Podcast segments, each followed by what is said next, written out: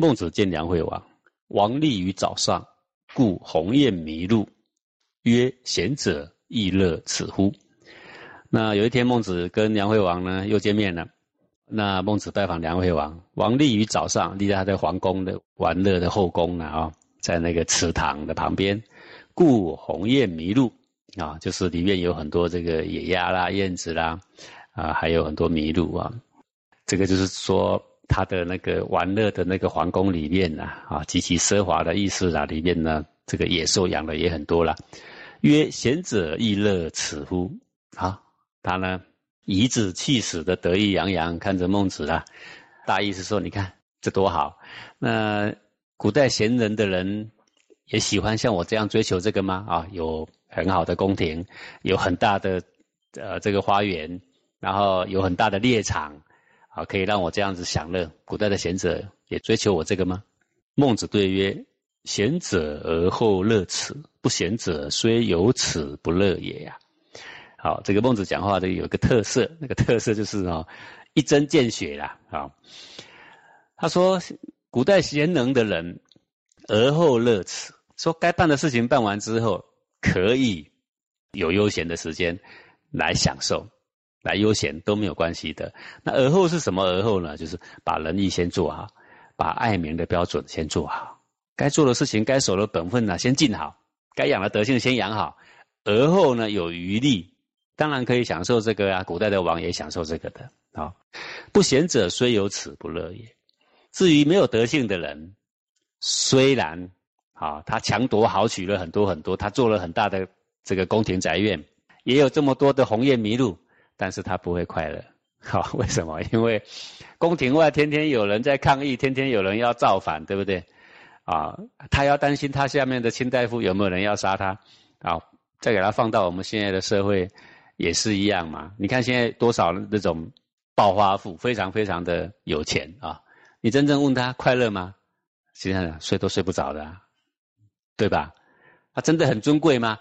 坦白讲，在他面前数钞票的时候，我们跟他要钱的时候，那些拍马屁的人都把他看得很尊贵。可是你头一转呢，每个人都笑他的土包子一个，对不对？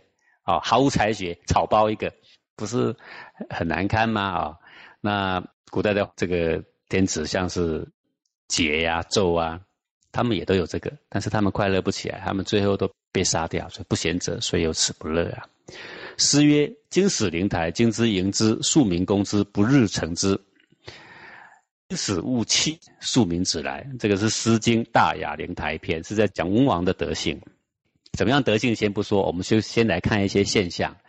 经使灵台，这一开始去经营一个灵台呀，好。这个经就是经营了，一开始要去经营一个灵台，要做一个灵台给文王呐，好，开始规划。经之营之，就是这个百姓啊，自动自发来帮忙规划啊，从哪里到哪里呀，应该做一些什么东西呀？哎呀，我们的文王要在这里享受的，我们应该给他做好一点。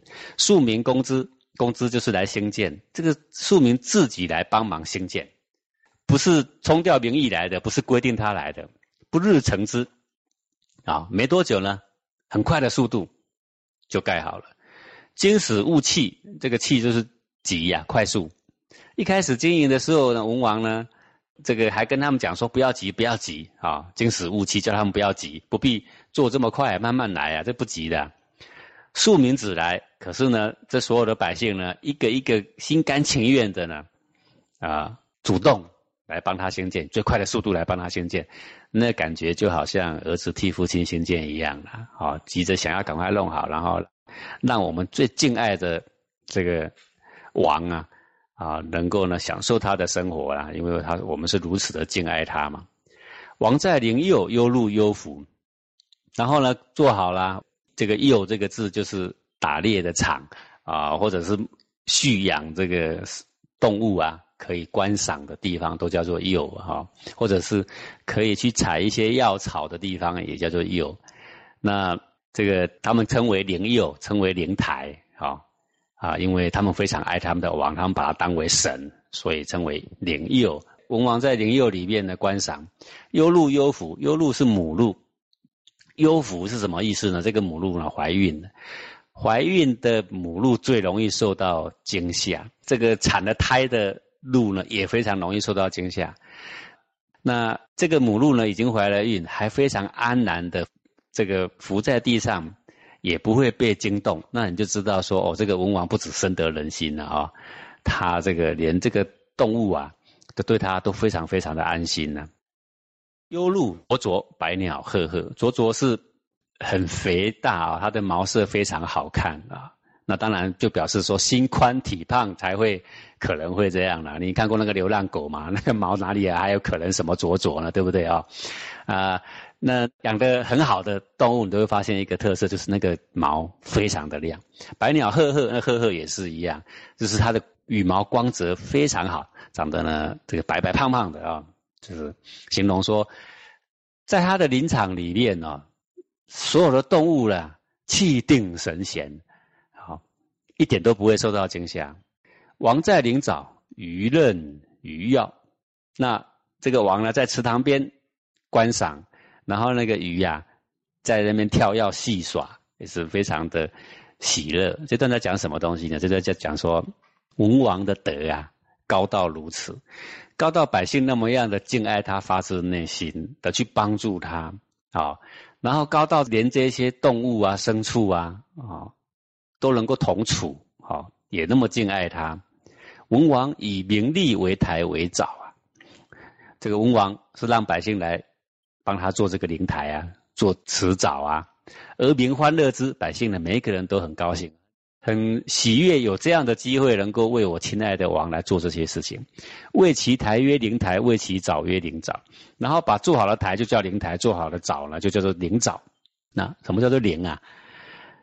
神精明者称为灵啊。这个为什么百姓称为灵台灵藻？因为他把文王视若神明啊。啊，就是在天下众生里面能够德性最好，也就是文王了啦。那在中庸里面，我们。有谈到文王的德性，对不对啊？那是不得了的德性，文王之德之纯呐，啊，非常非常纯德，纯到什么程度？纯到与天地孝事，纯到与天地是一致的呀。然后那人里面呢，能够有这样德性，那不是神是什么？不是大菩萨哪能有这些行为呢？哈，所以称为灵台灵沼，乐其有麋鹿鱼鳖，好，所以他的。灵台灵沼里面有更多牲畜可以让文王观赏，他们百姓很高兴的。古之人与民皆乐，故人乐也。古代的贤人，古代的圣人，因为他一辈子呢，他的心思、他的想法啊，都是怎么样呢？能够为百姓谋福，能怎么样能够爱护众生啊，让大家得到呢，呃，更祥和的生活。那因为他所想的都是让怎么样百姓更快乐，百姓接受到之后感怀于心，所以呢也希望我的王能够更快乐啊。所以他无后顾之忧啊，他走在路上他不会想说谁暗杀。哎呀，我在文王的年代，他不必担心这些东西呀。他的德性已经深化到每一个人的心目中啊，啊，这个才是根本啊。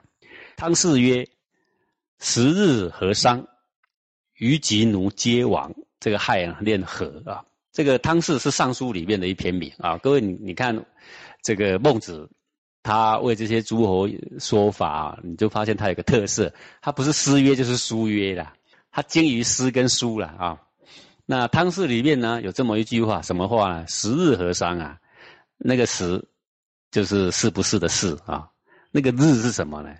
就是指夏桀，因为夏桀常常自比于太阳，所以。说这个太阳啊，和商什么时候要灭亡啊？那个亥啊，练和就是什么时候要灭亡啊？虞及奴皆亡，等你要灭亡的时候，那一天我要跟你同归于尽。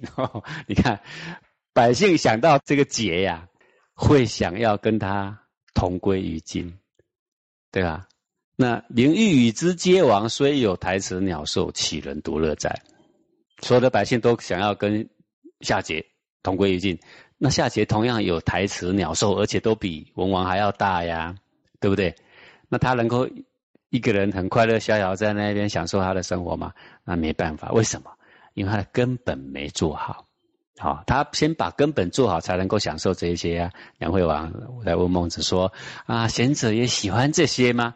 然后你看孟子这么一个平时的话啊，孟子想尽办法要借机会要把王啊教育一番，教育到让对天下国家百姓是有利的，而不愿意啊，只是三两句应付的话附和一下，说啊应该也很喜欢吧，啊他们都跟你一样，你就跟古代的贤人一样，哎我们也可以拍拍马屁不是吗？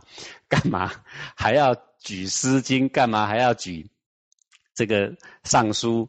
然后来证明一下，说，哎，一个王呢，应该要怎么样做呢，才是恰当的啊？这个就是古代圣贤的存心。你会发现，呃，我们从《论语》也好，你从《中庸》也好，你从啊现在的孟子也好，你会发现一件事：古代的这些我们所尊敬的这些圣贤，在王的面前从来没有拍马屁的。我读这么多的书，我不曾看过哪一句拍马屁的。但是，呃，你有没有发现，我们现在的人？